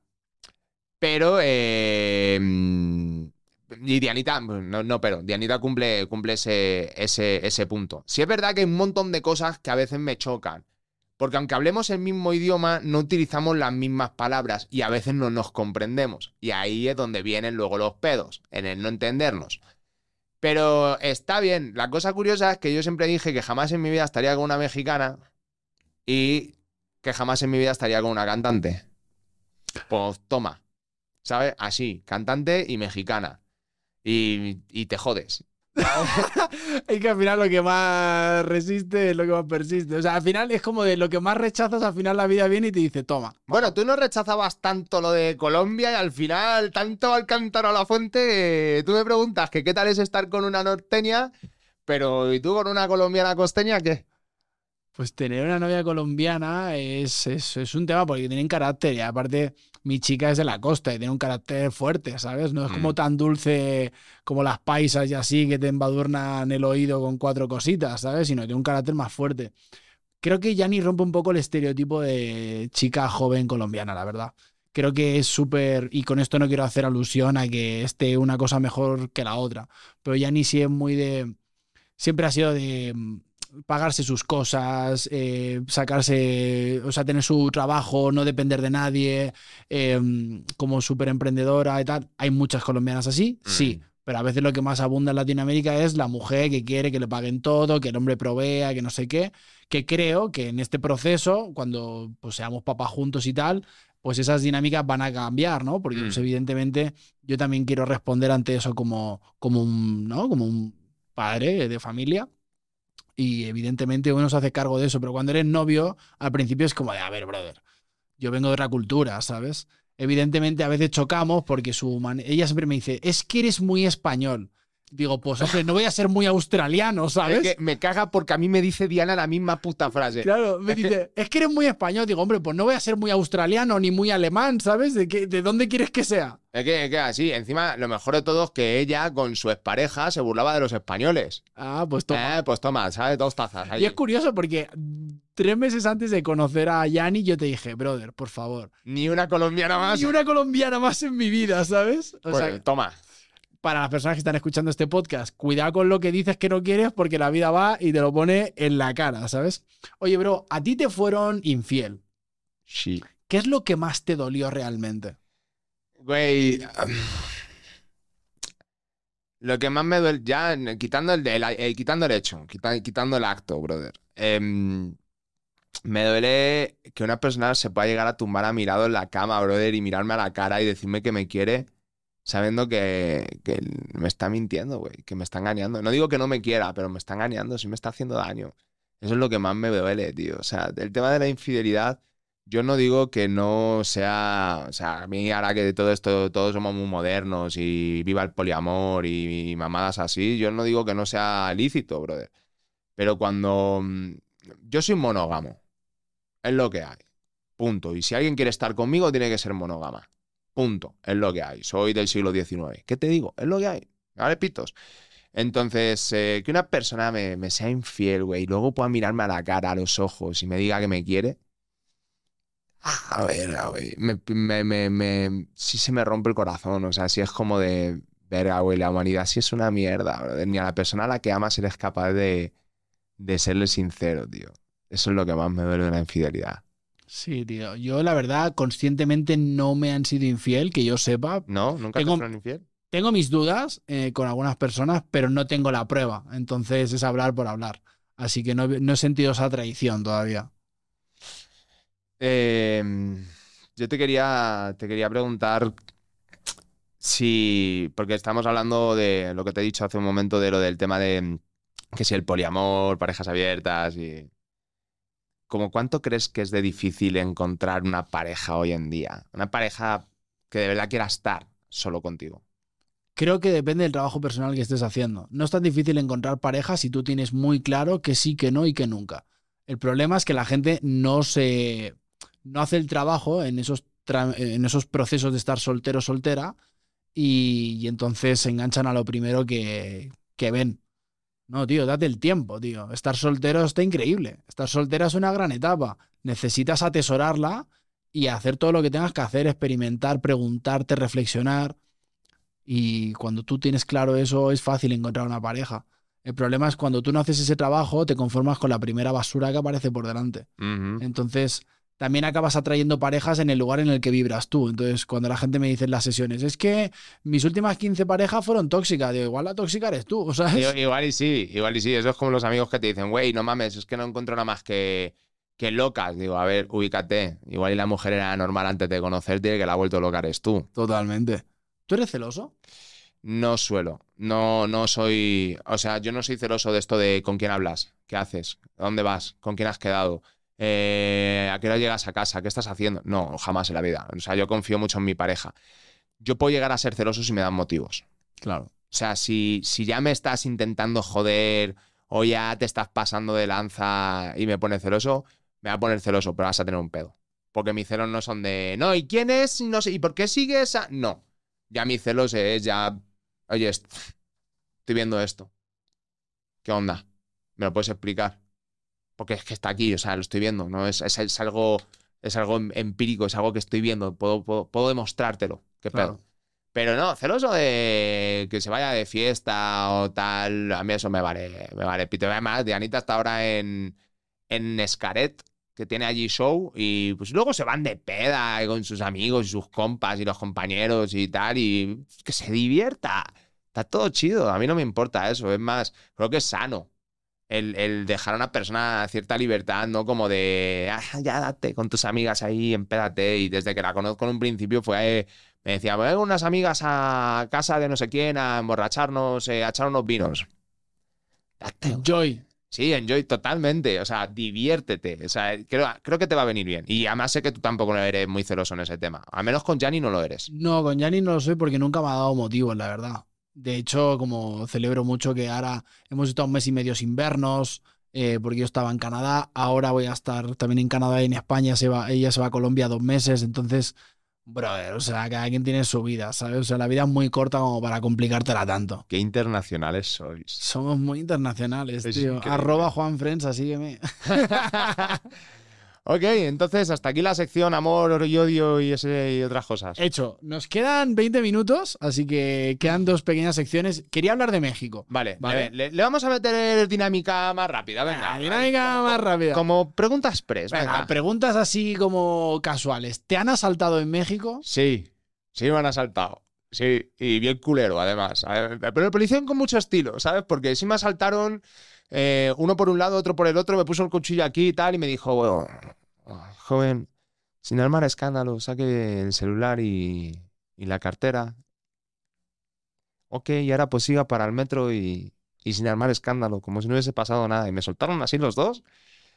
Me metí para el metro, que yo me metí para el metro y yo pensaba, pues qué gilipollas y sacan de mi cartera, no tengo dinero para el metro. no tengo manera de entrar. en común, o sea, se notaba que estaban muy bien compenetrados, o sea, ensayan. O sea, decías que no sabías si era un cuchillo o el dedo, ¿no? No, o sea, podía ser un cuchillo, podría ser un, el, consolador de la mujer que me andaba clavando ahí, pero yo prefería no averiguarlo. Wow, tío. Sí, tío. Eh, tú, aparte de la, vez de lo del cárter, ¿tú has sentido miedo en este, en, este país? Sí, he tenido algunos enfrentamientos en algún antro, en algún festival, porque se han sobrepasado con alguna amiga, con algún amigo que lo han visto más indefenso. Eres un malandro. Soy un malandro y a mí yo me pongo muy incómodo con las injusticias, ¿sabes? La gente que va a meterse con alguien porque sabe que no le va a hacer nada me parece lo más cobarde del mundo. También te digo, México no México, también me ha pasado en España, me ha pasado en mil sitios, ¿no? Pero bueno, vivo en México y sí, sí he visto que me han intentado sacar una pistola, eh, una vez nos, intentaron pegar ahí por, por, un tema de un Uber en la estación del norte con unos amigos, una historia muy larga, pero Casi nos pegamos, nos, éramos tres contra 50 taxistas y era como, nos van a matar. Es que contra el gremio del taxi no, brother, no. Sí, claro. brother. ¿Qué culpas tienes tú cuando pides un Uber, no? O eh. sea, y de repente fue tenso, fue decir, brother, wow, o sea, vámonos de aquí, bueno, nos van a zurrar y nos van a matar, ¿sabes? Hay una cosa que a mí me causa mucho la atención de ti, es que a ti nunca te ha dado miedo caminar solo en la noche y la madrugada por México. No, pues, ¿Para qué, güey? O sea, digo, sí entiendo que el, porcentaje de que te pueda pasar algo feo aumenta, ¿no? Pero. Ah, ubícame. Ubícame, brother. Si yo cuando entro. O sea, yo no soy gitano, yo entro al Mercadona y también me sigue segurata. O sea, entiéndeme. Entonces, yo sé, yo es el tipo de aspecto que tengo. Entonces, es más complicado que me suelen venir a saltar a mí porque no dan, o sea, dan por hecho de que yo no soy de Polanco. Que no lo soy. Pero no, nunca me ha dado Aparte de que pues, a mí me asaltaron y no era de noche cuando me asaltaron. O sea, si era que la zona estaba fea, pero bueno, tampoco voy a decir que estuviera fea porque Pedro vive allí ahora. Y no quiero que se asuste. Pero, eh, pues sí, me metí en un sitio el que no debía y ya, güey. Sí, ponle Tacubaya. Por ejemplo. Entonces, eh, nada, nunca me ha dado miedo. No es algo que me Pienso que si te tiene que pasar algo, te puede pasar también por la mañana. O sea... No sé por qué no dices que tienes el estilo de Polanco. Yo te veo muy en Santa Fe, Lomas, con esa gorra, esos aretes, esa camiseta, esos tatuajes. En Santa Fe hablas del grupo de música, sí, ¿no? Santa Fe Clan. qué cabrón. Podría ser el bajista. Sí, el, bajero. No te em, vale, em, para ti, ¿qué es lo peor y lo mejor de, de este país? O de esta ciudad en concreto, porque el país es muy grande. Lo mejor de México eh, son los mangos y los aguacates. Estoy totalmente de acuerdo. Totalmente de acuerdo. Sí.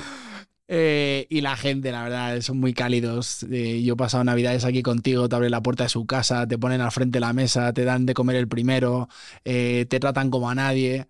Y a veces siento que eso no es tan común en todos los lugares, ¿sabes? En España igual te invitarían también, pero no te darían un trato tan, tan, tan especial, aunque a no ser que la familia sea así específicamente, ¿no? Y no significa que no quieran ser eh, corteses. sino que es como más esa educación. Somos más fríos. Somos un poco más fríos, pero me quedo con eso. Mangos, aguacates y la gente. Y lo peor de México es la inseguridad y la impunidad.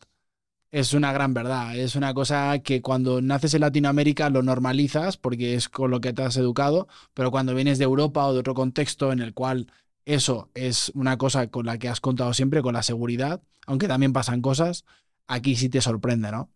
Y una cosa que me molesta un poco es el tema de la poca educación vial que hay con el tema de la conducción. Es como de, brother, hay un paso para peatones, te paras, tío.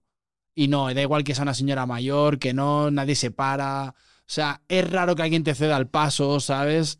Eh, eh, a nivel de la conducción me parece que son un desastre y, no es culpa de los mexicanos, en el sentido de la gente que se, es que el carnet te lo dan, mm. pagan 900 pesos y te dan el carnet, al menos en la Ciudad de México. Sí. En España es complicado sacarte el carnet de conducir, tienes, que, tienes exámenes, tienes pruebas, tienes que pagar un chingo de dinero. Pero tú has sido muy amable diciendo que tienen poca educación vial, no tienen ninguna. Punto. O sea, lo siento, lo lamento, no es de hater, no tal eh, a mí cuando me dice la gente, no, el que sabe manejar en Ciudad de México maneja en cualquier parte del mundo. Una mierda pinchan un palo. O sea, así te lo digo. Se saltan los semáforos, no paran en los pasos de cebra. Los ceda al paso están inexistentes. O sea, eso es una realidad. Eh, el claxon, parece lo. O sea, si, ojalá cobraran por usar el claxon. Te lo juro, por Dios, este país sería mil veces más rico todavía si la gente cobrara por usar el claxon. ¿Cómo se nota que es gratuito, eh? O sea, no, y la gente es muy agresiva, no utiliza los intermitentes. Tú es que no manejas aquí, pero yo sí. No, no utilizan los intermitentes, las luces están a veces como para. ah, porque embellecen el coche, ¿sabes? O sea, no, horrible, horrible. Lo siento mucho, amo este país y amo a la gente que vive en él, pero en cuanto a conducción, horroroso. Ok. ¿Qué le falta y qué le sobra a México? Este. Le. no seas cabrón. no, a ver. ¿Qué les sobran? Les sobran pendejos por todos lados. O sea, lo siento mucho. Y no hablo de mexicanos, porque luego hay españoles, argentinos, venezolanos, colombianos, gringos. Les sobran pendejos. Vive demasiado pendejo en este país. Por eso el país a veces mm, se queda más atrás de donde debería. Pero es un país lo tiene todo, brother. Todo. Le falta, no le falta nada, brother. Le falta gente que quiera ayudarse entre ellos, tío. O sea, México lo tiene todo. Tiene la historia, tiene la cultura, tiene eh, los productos, tiene mm, petróleos, tiene lo tiene todo, bro. Está ubicado perfectamente en el mapa, tío. México lo tiene absolutamente todo. Problema de México es que aquí viene mucha gente que se quiere aprovechar de que la, mayoría de la gente es idiota. Con perdón, porque además aquí hay una cosa que yo siempre he dicho. Aquí hay mucha, hay mucha gente ignorante. Hay mucha gente ignorante porque no tiene acceso, no tiene acceso a educación. En España, por ejemplo, hay mucha gente ignorante, pero son gente ignorante por decisión propia, porque tú tienes un acceso a una, educación gratuita, entre comillas, y en España el que es idiota es idiota por elección. O sea, que los hay. Y hay muchos. Los hay, hay un montón. Pero sí, sí, a mí aquí, para mí, en resumen rápido, en México eh, sobran pendejos de todas las culturas y, y, falta gente que quiera ayudarse entre ellas, gente que quiera impulsar el país para arriba y convertirlo en no te voy a decir la primera, la tercera potencia mundial. Sí, tío.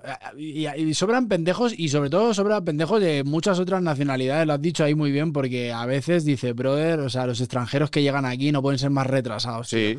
O sea, ya lo hablamos en el podcast con Armando Saucedo, todo el tema de los nómadas digitales, los gringos que llegan aquí y tal, que dices, Dios mío, de verdad, si entre todos hicierais uno, eh, estaríamos del otro lado. No, no, yo paso, o sea, yo literalmente, eh, y lo siento mucho por lo que voy a decir, porque parezco un poco hater, mm, hay muy pocos extranjeros en esta ciudad que me caigan genuinamente bien. Genuinamente bien. Hay gente a la que soporto. Has dicho extranjeros, quería decir una nacionalidad, pero yo no lo voy a decir. No, sí, hay una en concreto, yo a mí no, los argentinos no me cambian. A mí sí, tío, a mí sí, porque tengo familia, tío, no puedo decir eso. Está bien, son bien guapos y, el acento hasta me resulta gracioso y tal. Y no digo todos los argentinos, digo los que vienen aquí. Ojo, no me estoy metiendo en todo. Yo sé que luego hay gente que es de Rosario, bellísima y tal. A ti no, lo que no te gusta son la gente de la ciudad de Buenos Aires. Porteños, ¿no? Si no me equivoco. No, no me cambian. No, no me cambian. O sea, se piensan que son la última mierda del, del, del parque y no, no me cambian. O sea, no todos, ¿eh? Ojo, hay gente maravillosa y muy linda, pero en norma general, o sea, no me gusta generalizar, pero hay que decir las cosas tal y como son. Son idiotas. Ok, está bien. Todo bien. Va, tira la última pregunta que cerramos esta sección. Ok, ¿has pasado algún terremoto en México? Wow, los sismos en México son un tema, güey. O sea, el no haber crecido con sismos, el saber que tienes una mochila de emergencia en la puerta de tu casa. ¿Sí la Y- tienes? Yo la tengo. No. Sí, la tengo sobre todo por. eh, tengo mi disco duro con las cosas más importantes. Tengo, eh, o sea, una memoria donde están pues mis podcasts. O sea, cosas que sé que digo, güey, si se cae la casa, al menos llevarme mi contenido, tío. No, Anches, eres un chingón, Es neta. Eso, eso es, eso es un gran ejemplo. Eso es, Es- un gran ejemplo. Es lo único que me importa en realidad, porque en realidad todo lo que se pueda destrozar, mi ropa y tal, me da relativamente igual, ¿sabes? Me lo puedo volver a comprar. Pero mi contenido, eh, documentos, archivos, cosas que realmente si es un pedo que lo pierdas Mm. o que no lo vas a recuperar en el resto de tu vida. A mí me robaron una vez en, en un Uber, eh, el propio Uber me, en una mudanza se quedó con mi laptop y mi disco duro con todo lo que tenía de toda mi vida y fue un tema. ¿Ves cómo tienes que pedir taxi? Deja de pedir Uber. No te sale bien. No, te sale bien. ¿Desde cuándo defiendes tanto tú los taxis? No, no, yo no. Pero sí, los sismos es un tema. No he vivido ninguno de los importantes, pero sí he vivido alerta sísmica varias veces y se te queda en el cuerpo. Luego no puedes dormir, es un tema, tío. Y luego ves desde España, bueno, pero era solo 5.1. Digo, a ver, retrasado. O sea, vives en Madrid que no va a temblar en la vida. Tú no sabes la inseguridad que te da el hecho de saber que ha temblado y, y se siente feo, porque Sí. no sabes lo que es un sismo hasta que lo vives cuando, cuando ves cómo se mueve, que dices, se está moviendo la tierra, tío. Es, es- no se puede hacer nada, ¿sabes? Ahí, eh, me ha encantado lo de, no, pero ha sido solamente de 5.1. Ok, ok. ¿En dónde? ¿Qué marca la... la- qué- qué- ¿En qué escala? No, en la escala... ¿En la escala de quién? ¿En la escala de quién? Dilo. En, en la escala de Richter, ¿quién es?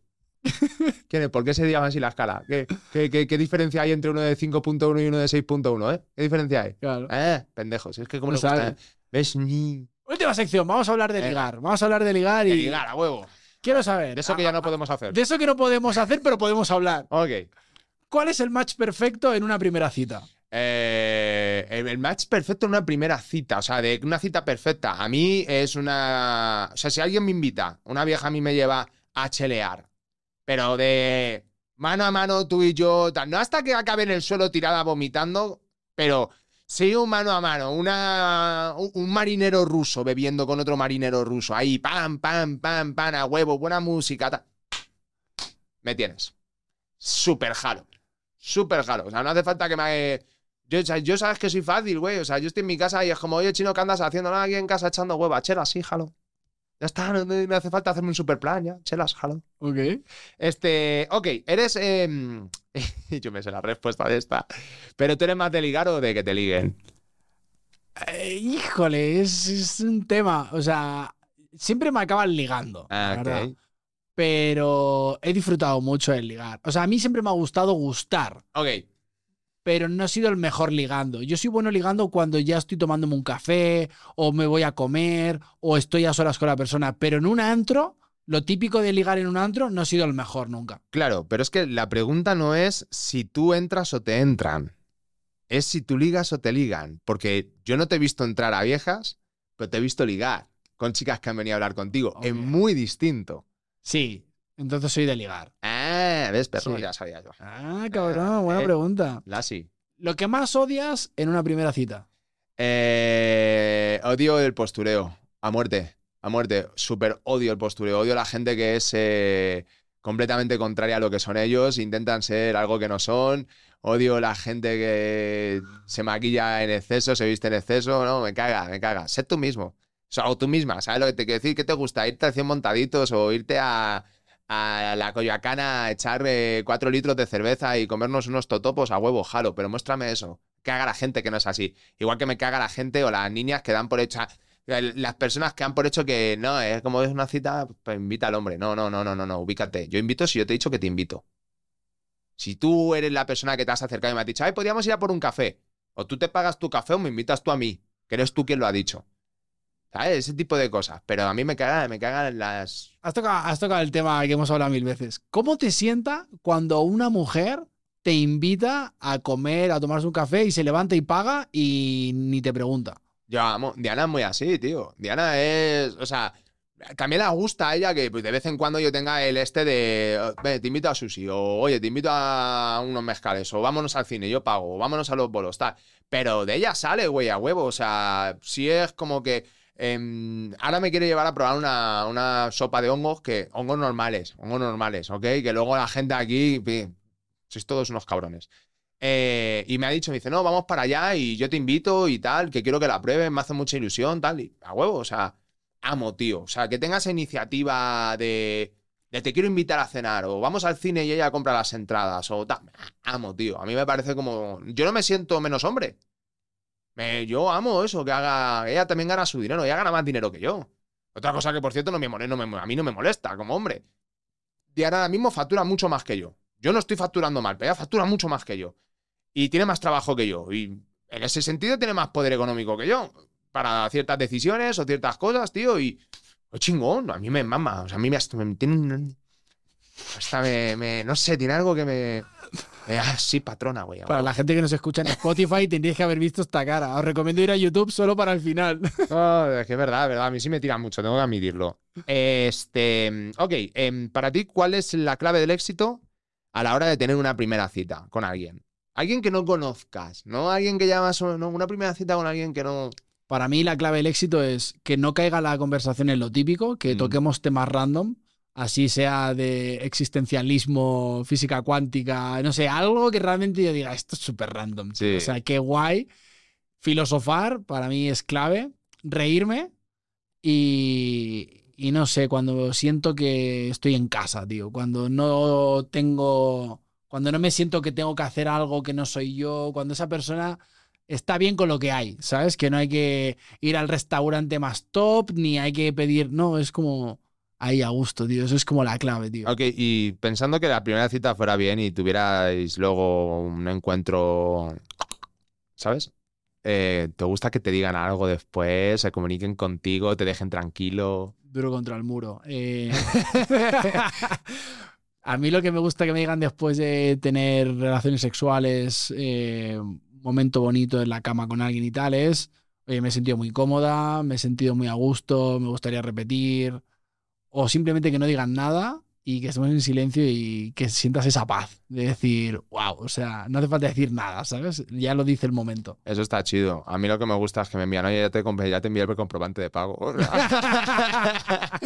o sea, todo, todo, bien, todo bien, la verdad.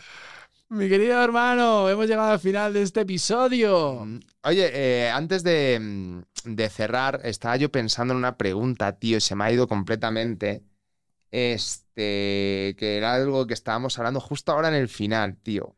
¿El qué? ¿Relacionado con qué? Con... Pues es todo el tema este de sexo y citas y tal y se me ha. Se me ha. Puff, se me ha ido. Es la edad, tío. Era, era una gran pregunta, ojo, era una gran pregunta. Es la edad, porque yo recuerdo que hace cinco años cuando nos conocimos, tío, tenía, retenías mucho más. Sí, sí, retenía mucho más, no los pensamientos, pero retenía mucho más. Tenía, los huevos así como muy inflados.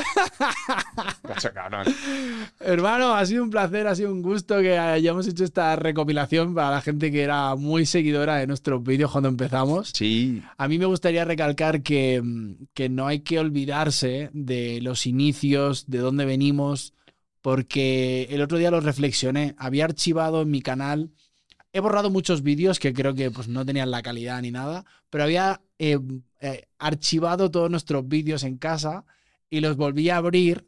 Eh, porque dije, esto forma parte de lo que estamos haciendo ahora, ¿sabes? Y fue como de, no, tío, o sea, que puedan ir a buscarlo y verlo, ¿no? Mm. y, creo que eso es como, como algo que creo que dignifica a veces el lugar en el que estamos, ¿no? Porque siempre queremos mostrar el resultado final, lo que cuando ya funciona, cuando sí ya tengo el buen cuerpo, cuando sí ya tengo el, ser perfecto. Pero cómo empezó todo, ¿sabes?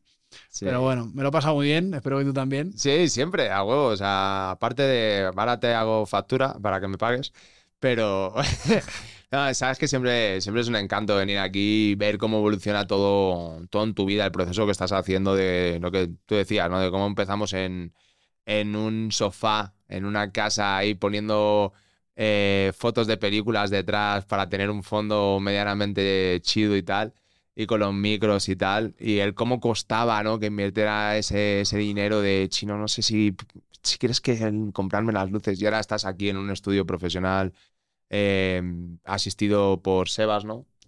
Eh, que es un encanto de tío y, que, que te estoy viendo, brother, vas para arriba, para arriba, para arriba. Tu siguiente podcast lo vas a grabar en Canadá, brother. Sí, En Canadá. Qué guay, tío. Como siempre dices tú, que hay que decirle las cosas a la gente y no quedarse con la pena, te lo he dicho mil veces, te lo digo aquí porque siempre quedará aquí grabado. Te quiero, tío, eres una de las personas más importantes de mi vida. Sé que este último año ha sido complicado en algún mm. momento para los dos. Creo que lo hemos superado. Creo que le hemos echado como todas las ganas, todo el amor que nos tenemos el uno al otro. Y, tío, para mí eres una de las personas más importantes de mi vida. Eh, te doy las gracias por existir cada día de mi vida. Eh, y nada, tío, espero que sigamos haciendo muchas cosas juntos y que, bueno, ya me he puesto tonto. Eh, ya sabes que es totalmente recíproco. Siento exactamente lo mismo hasta el punto en el que, ¿cómo se llama tu hermana la que se casa? Coraima. Coraima. Si puedo, si puedo, te juro por Dios que voy a estar allí en tu boda. Si puedo, voy para allá. De una. De una, o sea, te tengo que ver ahí celebrando, bailando y nos tenemos que chingar un par de, de mezcales juntos. hasta ese punto, hasta el punto de llegar a la boda de tu hermana. Bueno, mi niño, te quiero mucho y para todas las personas que están escuchando este episodio, suscríbanse al canal porque pues la verdad que está creciendo mucho, estoy muy agradecido a todas las personas que lo siguen, que lo escuchan. Gracias por el apoyo, denle la campanita y nos vemos en el próximo episodio. Adiós.